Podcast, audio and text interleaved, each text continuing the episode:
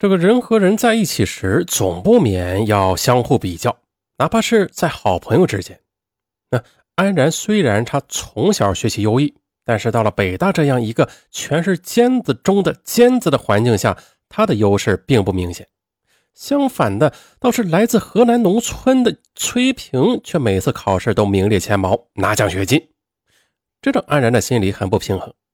可崔平和安然在一起的时候，他总是迁就着安然，但安然却并不认为这是崔平的好意，反而认为这是应该的。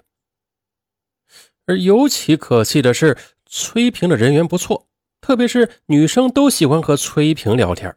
崔平性格温和，比较害羞，见了女生还没说话呢，就脸红了。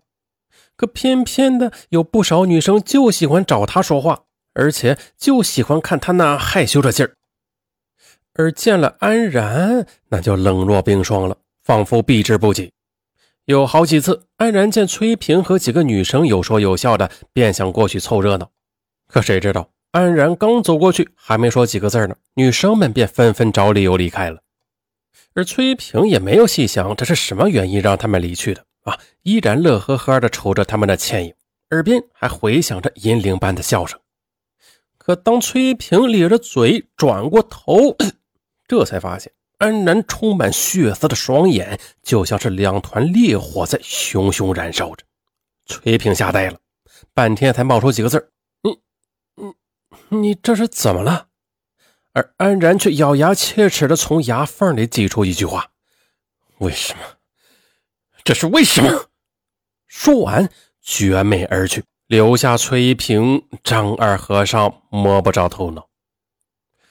另外一件刺激安然的事情就是崔一平的生日。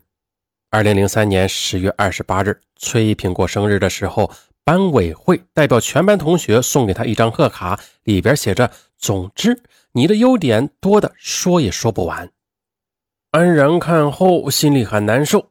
那为什么自己过生日的时候没有人记得呢？为什么没有人对自己说：“其实你也有很多优点呢？”为什么自己会得那倒霉的肝炎呢？为什么老天爷对自己这么不公平？在安然表面张扬骄傲的背后，其实隐藏着他深深的自卑。有时候，极度的自尊和自卑是没有区别的。在满场的热闹中。谁也没有注意到角落里的安然的神情是那样的落寞和孤寂。身为好朋友，却得到了大家不同的待遇，而且是天壤之别的待遇。安然的心里越发难受和不平衡起来。从小的孤僻使他不善于和别人沟通，有心事也没有什么人可以倾诉。在崔平越来越受到大家喜欢的同时，安然却越来越不喜欢他了。安然认为，崔平之所以要对自己好，不过是虚情假意的想利用自己收买人心。这种想法一旦有了之后啊，安然看崔平那是越来越不顺眼。安然他从小被母亲宠坏了，不但不会打扫卫生，而且自己的东西也不爱收拾。桌子和床上乱七八糟的东西堆了一大堆，被子呢也不叠，垃圾又乱扔。这个学校他每个月都要检查一次卫生的，检查结果要纳入学期末的成绩排名综合评分里边，那关系到奖学金，所以大家都很重视卫生检查。所以每个宿舍的学生都很积极的大扫除。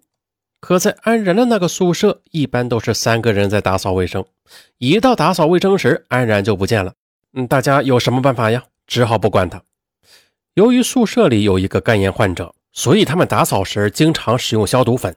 而安然呢，对此却非常的敏感。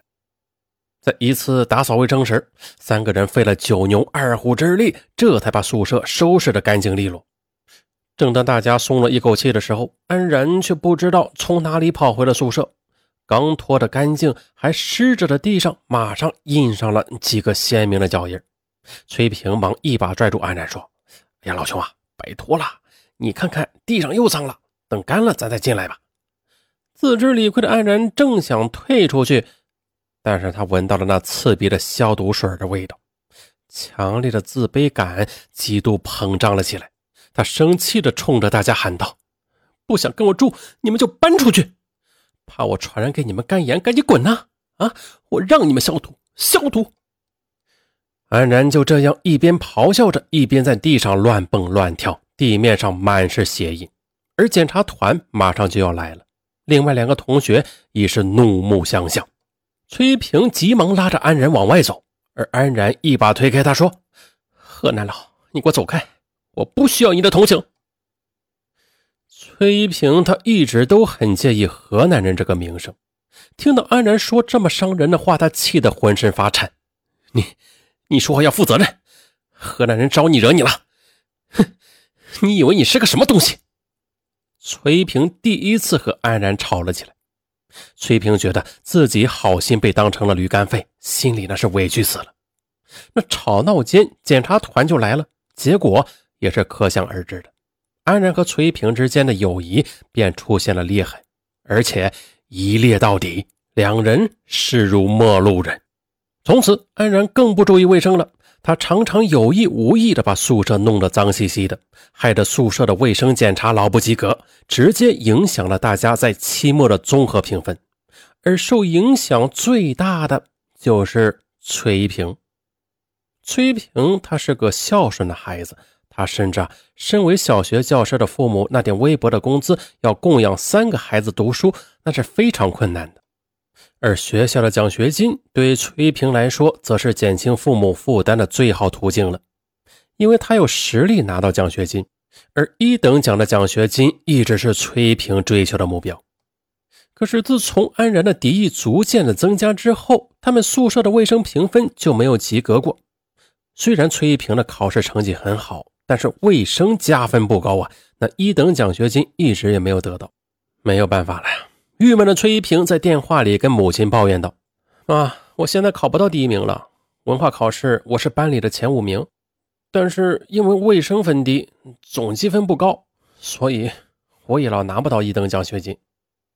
做母亲的能说什么呀？她只好安慰孩子，别太在意了。”二零零三年，崔一平回家过春节的时候，心情很好。他对母亲说：“妈，我那个北京同学要准备出国了。”如果他走了的话，那我从此就不用跟他住一个宿舍了。而崔妈妈听了之后，她责备儿子说：“我真为你伤心，你度量怎么就这么小啊？啊，你怎么就不能容忍同学的缺点呢？谁都有缺点的。”而崔平他委屈的回答道：“哎呀，不是的妈，北京那个同学品质真的是太差劲了。你不信你去问问，他跟我们班好多同学都打过吵过的。”可说归说。为了不让母亲担心，崔一平说：“嗯，好了妈，那我忍忍吧，我躲着他还不成吗？”话是这么说呀，但是安然他却并没有因为崔一平的退让而有所收敛，他常常有意无意的制造一些刁难崔一平的机会。比如大二下学期的一天晚上，安然躲在自己的床里边摆弄着什么东西，弄出了一阵阵的金属碰撞声。一会儿，安然伸出头来问宿舍里的一位同学说。你有刀吗？嗯嗯嗯，没有。你要刀干嘛？安然他则阴笑了两声，没有说话。但是他看了一眼崔一平，又缩进了自己的床里。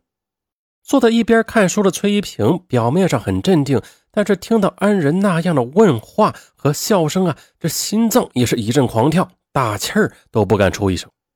再就是崔一平的柜子在靠门的地方，安然进屋的时候不是用手开门。而是一脚踢上去，门咣当一声就撞在崔平的柜子上。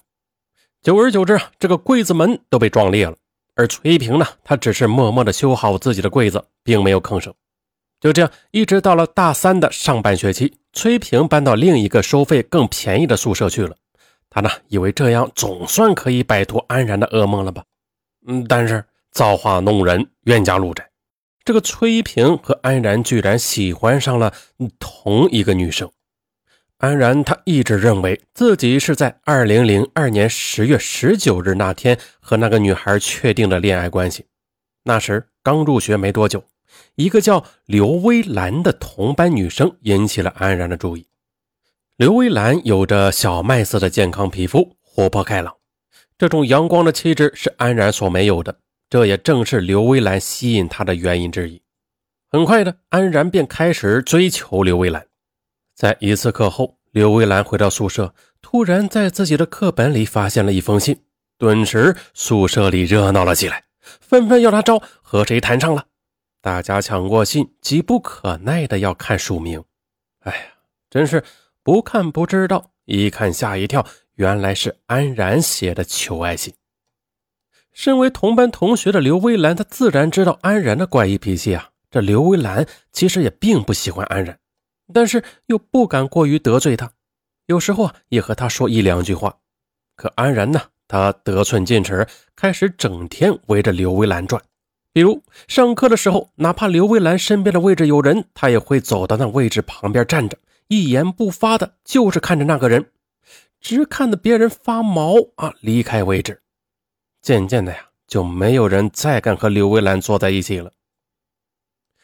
可安然和刘微兰坐在一起的时候，话也并不多。安然只是偶尔问几句话，或是拿起刘微兰的书签一类的小玩意儿把玩一番。在课余期间，刘微兰也是尽量的躲着安然。女生宿舍男生不能进，安然就打电话。可刘微兰自从和安然通过一次话后，就再也不敢自己去接电话了。同宿舍的姐妹们也约定，只要是安然打电话，就说刘微兰不在。安然呢，又打刘微兰的手机，但是她却从来都不接。可是安然她并不气馁，干脆发短信告诉刘微兰：“呃，一声铃响，祝你快乐；两声铃响，表示我想你；三声铃响，那就是我爱你。